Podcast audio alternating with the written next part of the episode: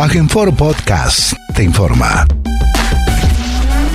Como todos los medios días, el gobierno de la provincia de Formosa, a través del Consejo de Atención Integral de la Emergencia COVID-19, brinda el parte informativo sobre la situación diaria de la pandemia y todas las situaciones que se generan en un estado de aislamiento social obligatorio en el territorio formoseño.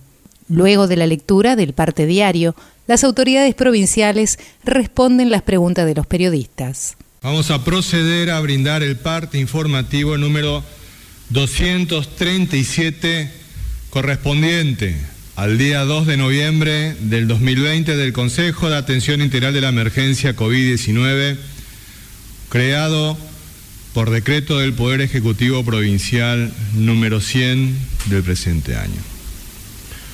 1. En las últimas 24 horas, se han realizado 147 test de vigilancia y búsqueda activa de casos, arrojando dos de ellos resultados positivos a coronavirus, ambos de la ciudad de Clorinda. Dos, el primer caso positivo del día de la fecha es una mujer de 27 años, asintomática, que estaba aislada en la ciudad de Clorinda por ser contacto estrecho de casos positivos previos de dicha ciudad. Recibido el diagnóstico positivo a coronavirus, la paciente fue trasladada al Hospital Interdistrital de la Contingencia COVID-19 que funciona en el Hospital Interdistrital Evita, donde se encuentra en buen estado general. Tres, el segundo caso positivo es un hombre de 40 años, asintomático, de la ciudad de Clorinda, que consultó espontáneamente para hacerse un hisopado de control a fin de acompañar a un familiar internado en la ciudad capital. Realizado el test, su resultado es positivo a coronavirus, razón por la cual fue trasladado al Hospital Interdistrital de la Contingencia COVID-19 que funciona en el Hospital Interdistrital Evita, donde se encuentra en buen estado general.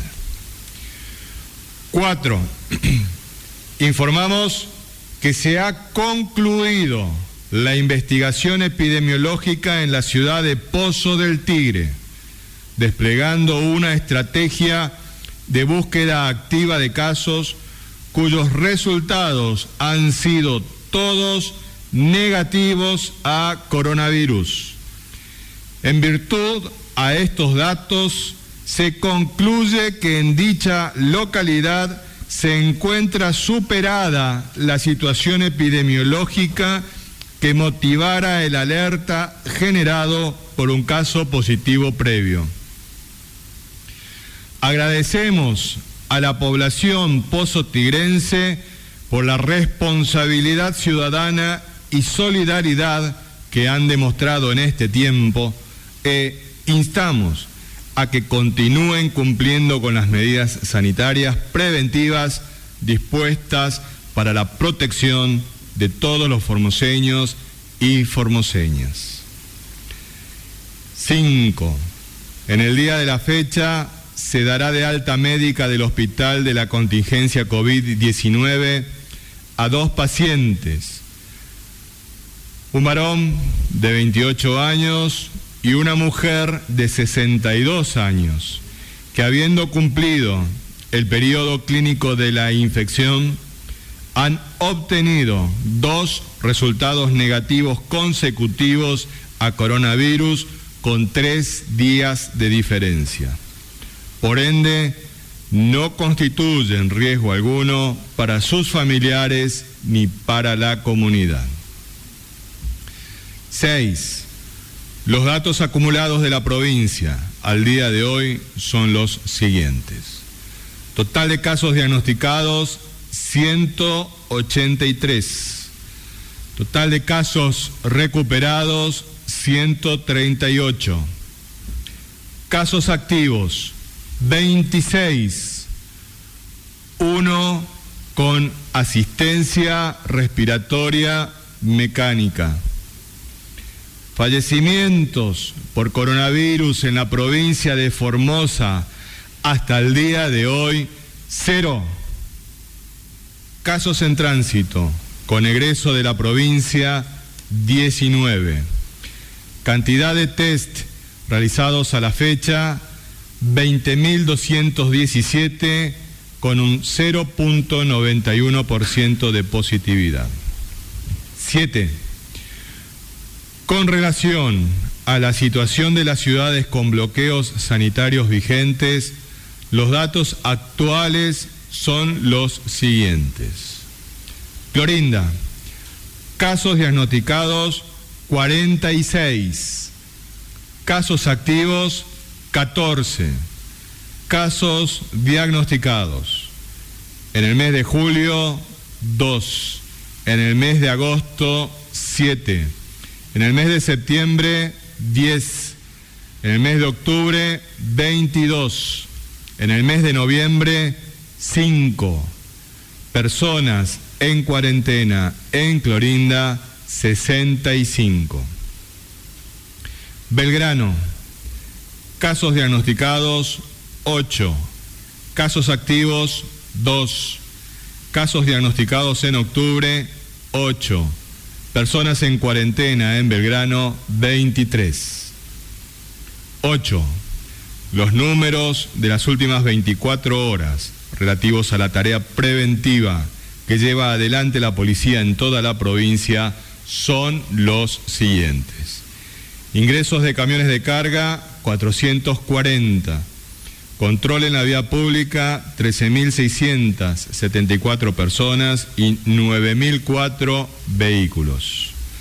Infracciones, 117 vehículos por restricción de circulación y patente y 512 personas por restricción de circulación y no uso del barbijo. Ingresos judiciales irregulares, perdón, ingresos irregulares judicializados, 3. Fiestas privadas intervenidas, 6. 9.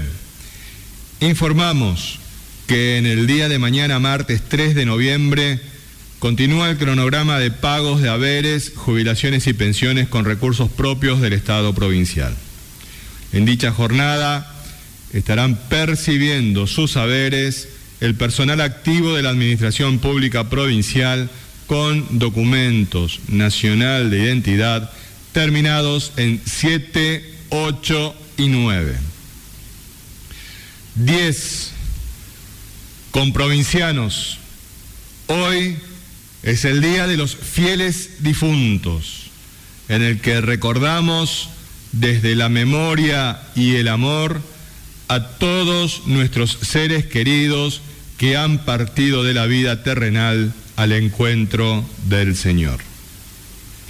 Es ocasión propicia también para expresar nuestras más sentidas condolencias por todos los argentinos y argentinas que han perdido la vida producto de esta tragedia humana que es la pandemia del COVID-19. En Formosa hemos podido resguardar la vida de todos y de todas nuestros comprovincianos y comprovincianas frente al coronavirus hasta este momento. Es una lucha día a día que nos obliga a todos y a todas a actuar con mucha responsabilidad y conciencia ciudadana para minimizar los riesgos que implica esta infección. No bajemos los brazos, más unidos que nunca. Muchas gracias. Buenos días, saludos a todos y a todas.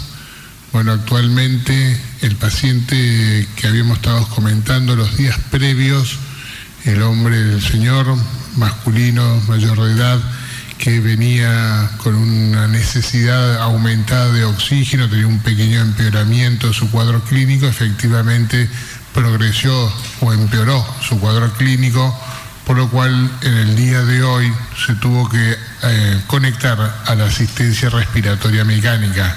Es un aparato que insufla el pulmón y funciona como el, el pulmón hace la mecánica del pulmón y, introduce mayor cantidad de oxígeno con respecto a lo que hay en el medio ambiente. Es un método que se utiliza cuando el paciente o, pierde la fuerza para seguir respirando, que es el agotamiento que se llama, o el oxígeno no llega lo suficiente al pulmón, por lo tanto hay que colocarle más allá de otra metodología, como en este caso el respirador. Eso habla de un pronóstico reservado, es difícil saber cómo va a evolucionar esta persona, eh, es un cuadro que se asume como una situación grave, de un pronóstico que no vamos a saber qué puede pasar el día de hoy o puede pasar el día de mañana, eso se ve el día al día y la hora tras hora. Eso no se va a definir probablemente un buen tiempo, habrá que ver qué pasa. Por desgracia es una evolución que pudiese ocurrir en estas circunstancias, principalmente obviamente por la afectación del pulmón, que fue afectado por el coronavirus, que lo pudo haber llevado a esta situación.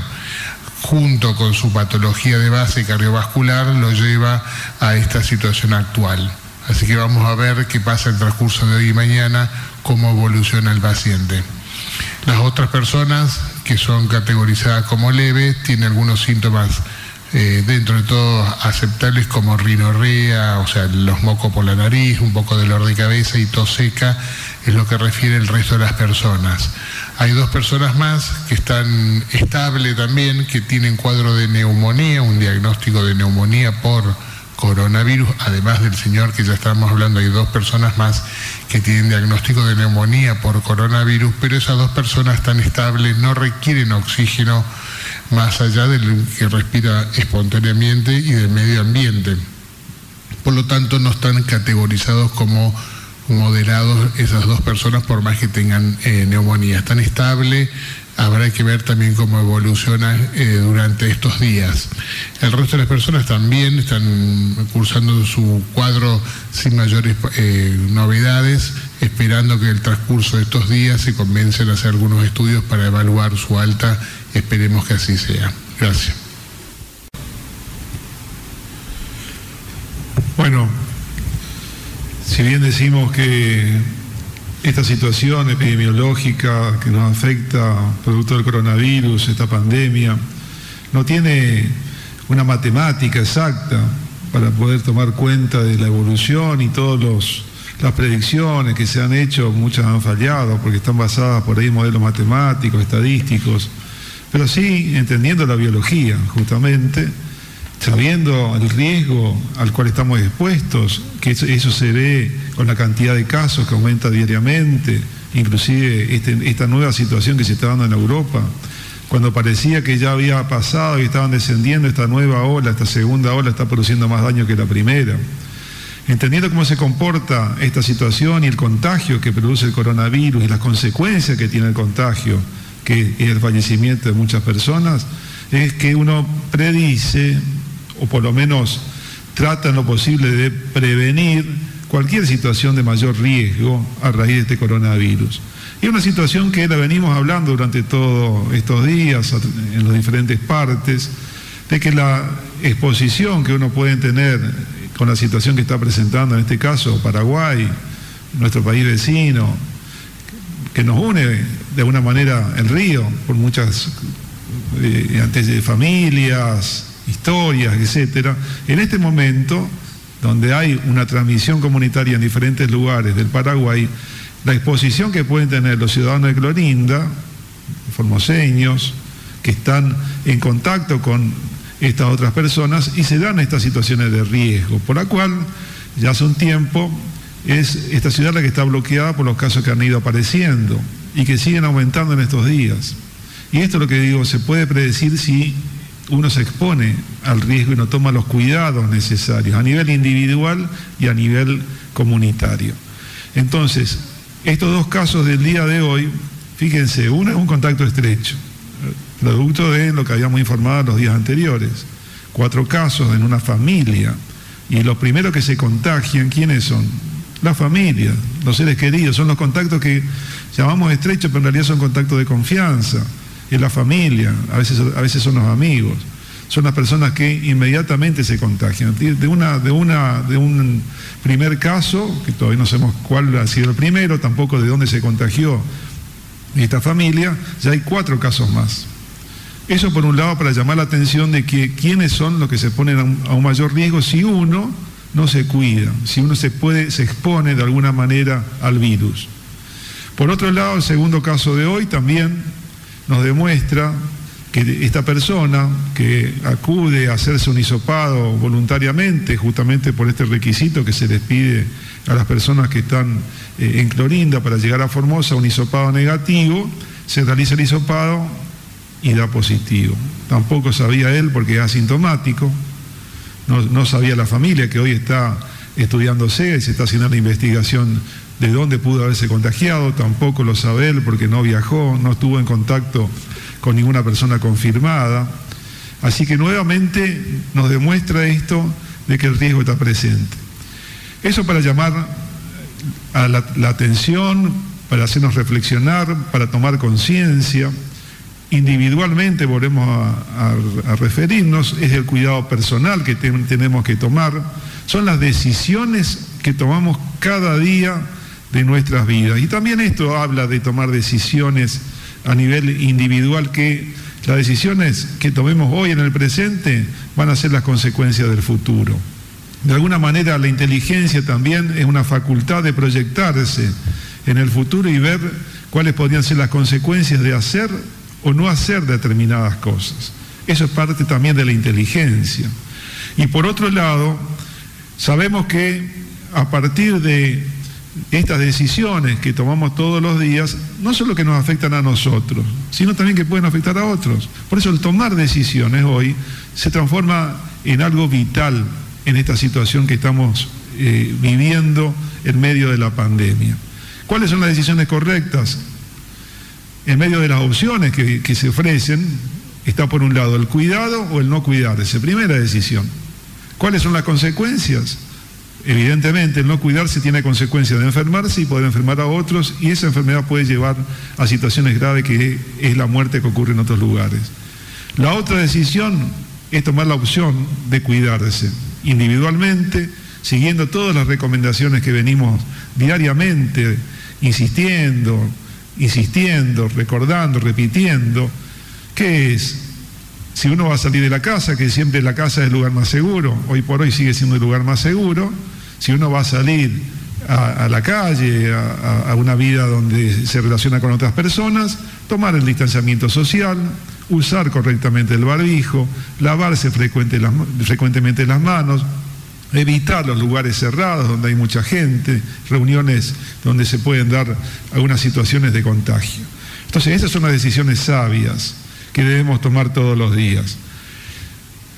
Para terminar esta, este, esta, situación de lo que estamos hablando de Clorinda y de tomar decisiones individuales y las decisiones que se toman todos los días desde, el Consejo, que es para beneficiar a los 640 mil formoseños, algunas premisas son, si uno tiene los valores claros, sabe lo que quiere, las decisiones se vuelven más fáciles.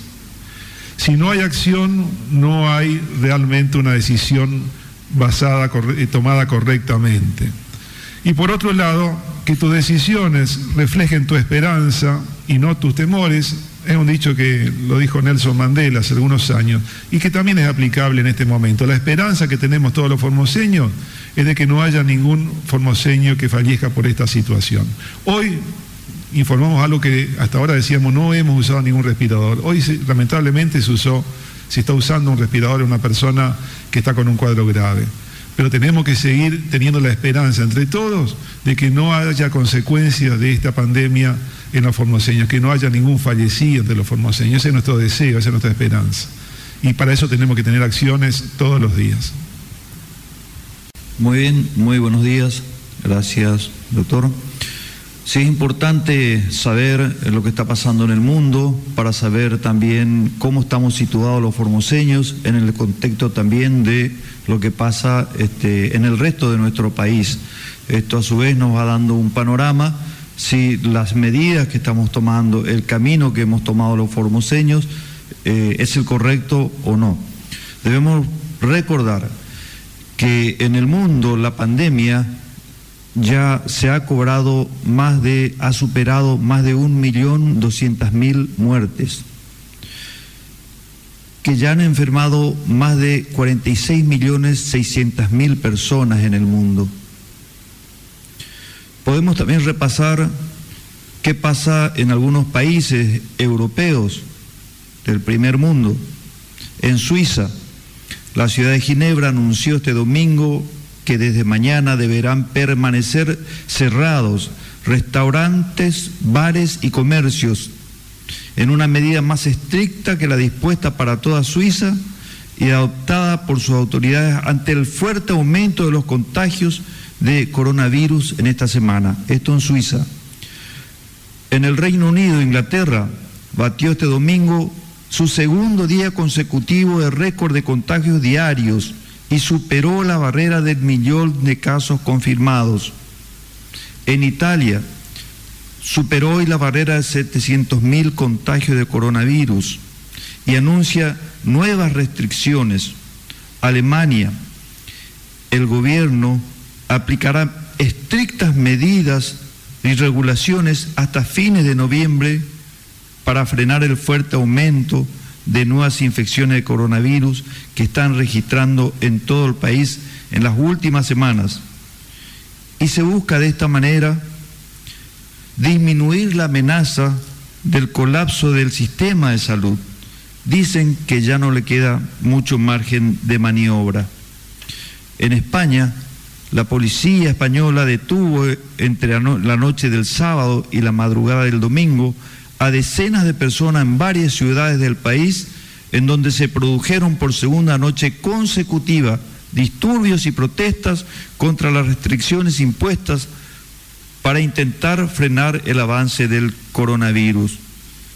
Si vemos lo que pasa en estos países europeos, también que aplicaron medidas anticuarentena son muy similares a la aplicada en los Estados Unidos y Brasil todas asignadas por el mismo pensamiento o línea ideológica del capitalismo o del neoliberalismo, en donde se pone al dinero por encima o el capital por encima al ser humano, y en donde los resultados han sido desastrosos, no solamente desde el punto de vista sanitario, sino también desde el punto de vista económico, ya que sus economías han sido muy afectadas. Por el lado contrario, Vemos otros países en el mundo en donde han decidido combatir al virus frontalmente, a diferencia de lo que hicieron estos países europeos, lo que hizo este, Estados Unidos y Brasil, que dijeron nosotros vamos a convivir, nosotros no queremos la cuarentena, podemos convivir con el virus para no afectar la economía. Hay otros países que dijeron no, nosotros lo vamos a enfrentar y estos son los países asiáticos, por ejemplo, lo que pasó en China, lo que pasó en Japón, en Corea, en Indonesia, en Australia, inclusive, en donde los resultados que han obtenido fueron realmente muy buenos en cuanto a la contención y de enfrentar y de obtener resultados muy positivos contra el avance de esta enfermedad. En la Argentina también hay provincias que han adoptado este tipo de políticas de tratar de convivir con el virus. Sus resultados han sido desastrosos. No podemos dejar de recordar, repetir, porque hay que decirlo, porque no lo vemos en los medios nacionales, que la capital federal, La Cava, es el peor resultado sanitario que ha tenido dentro del país si lo comparamos, según la tasa de, muertes que está teniendo por esta enfermedad, lo mismo que Jujuy. Y acá viene una reflexión nuevamente de lo que está pasando con nuestra provincia, en donde se pone al ser humano como centro de toda atención, al, hombre y la mujer de carne y hueso, por encima de las cuestiones económicas. cuidando su salud, cuidando su bienestar, fundamentalmente, obteniendo los resultados que estamos teniendo hasta el momento. Y hacemos un llamado nuevamente a la reflexión, a los colegas médicos, que analicen sus palabras, que analicen lo que está pasando en el mundo, que analicen las estadísticas, el número de muertes, de enfermos, el colapso sanitario, la cantidad de enfermos del personal de salud que están teniendo estos países que han adoptado políticas como la que ellos están proponiendo para Formosa, en donde la cuarentena este, no, no debe ser tomada en cuenta. Que reflexionen y vean lo peligroso que puede resultar para nuestra provincia y las vidas que puede costar este tipo de decisiones políticas. Gracias. Muchas gracias, doctor. Estamos abiertos a las preguntas que deseen formar. Pedir un balance del fin de semana de estas dos actividades que se han habilitado justamente en estos días, tanto la pesca como los bares y restaurantes. Gracias.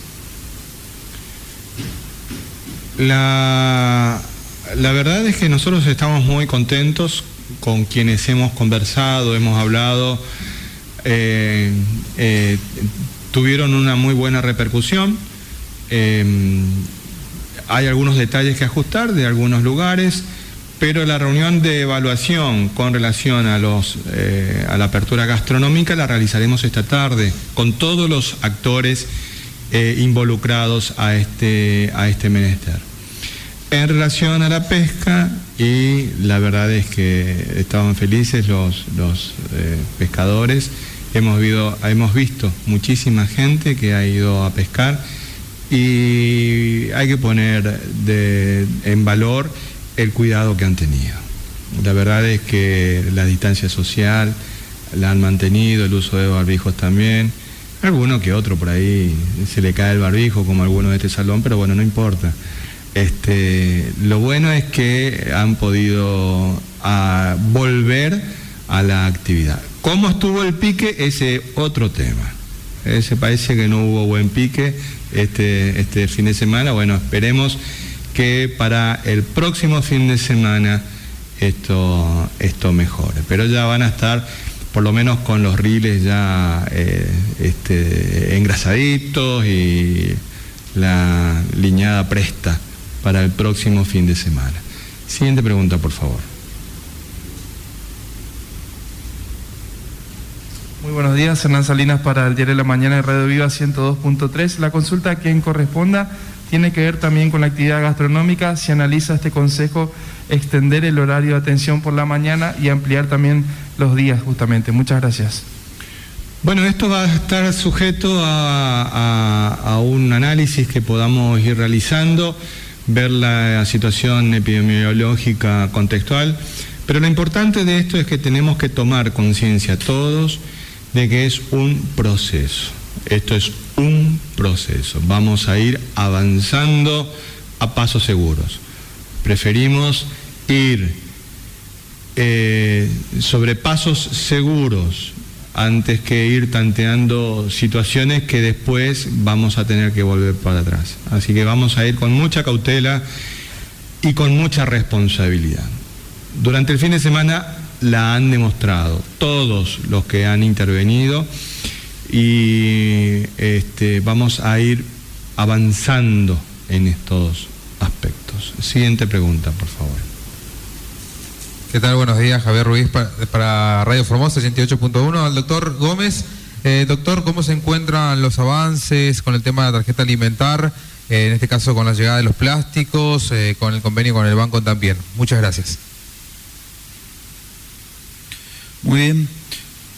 Con respecto al plan este, de Argentina de lucha contra el hambre, donde está incluido la tarjeta alimentar, sabemos de que en nuestra provincia hay más de 31 mil familias que están recibiendo este beneficio, actualmente no a través de un plástico específico de la tarjeta alimentar, sino a través del depósito directo que se hace en su caja de ahorro de la asignación universal por embarazo, la asignación universal por hijo menores de 6 años y la asignación universal por hijo con discapacidad y que son de cuatro mil y seis mil pesos según qué categoría corresponda y que representan 145 millones de pesos por mes que están ingresando este, a nuestra provincia para la compra de, alimentos justamente y no de bebidas alcohólicas.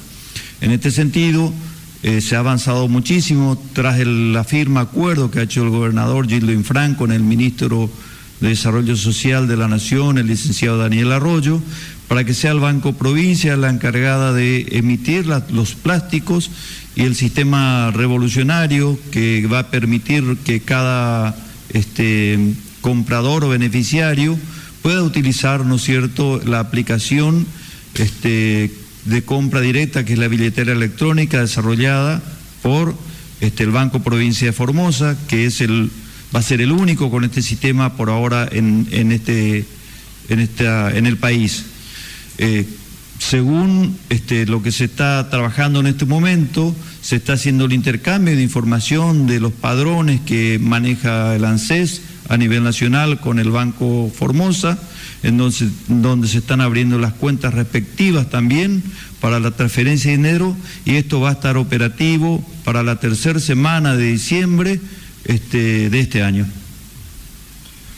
Antes de la siguiente pregunta, eh, quisiera ampliar la respuesta que brindé recién al periodista de la mañana, de que eh, en el transcurso de esta semana eh, la etapa que viene ahora es la de empezar a trabajar con el interior de la provincia. Esto, como experiencia piloto, nos permitió obtener las buenas prácticas que hemos ido aplicando acá en Formosa.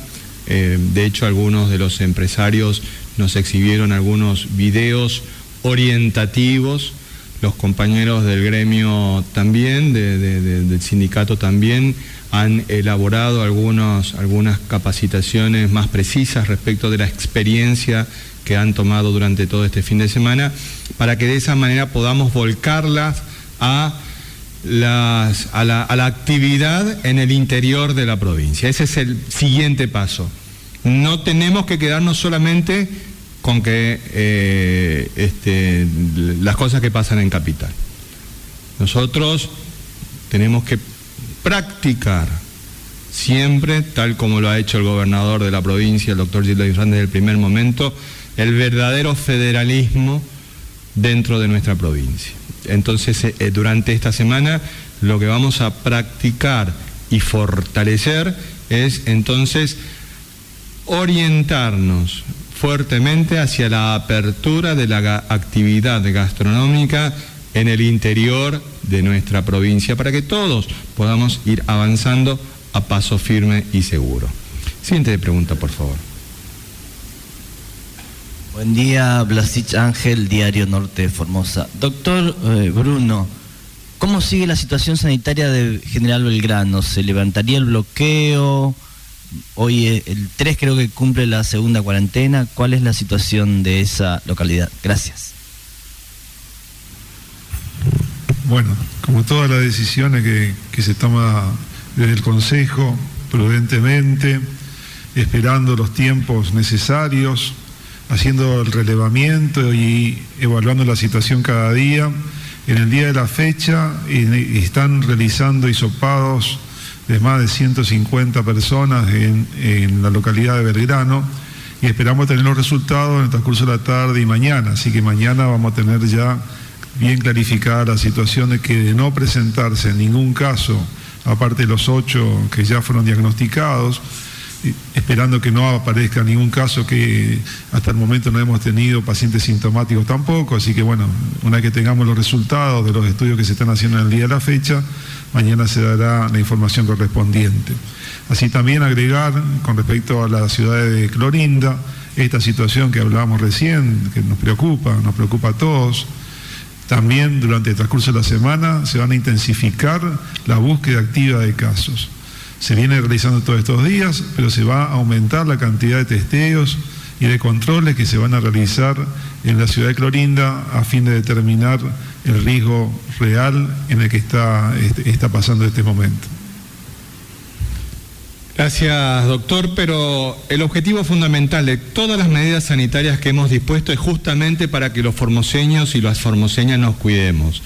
Tal como se cuidan quienes hoy nos acompañan desde las imágenes que han presidido esta conferencia de prensa. Ahí lo tenemos a Nico, que es del barrio Ilía,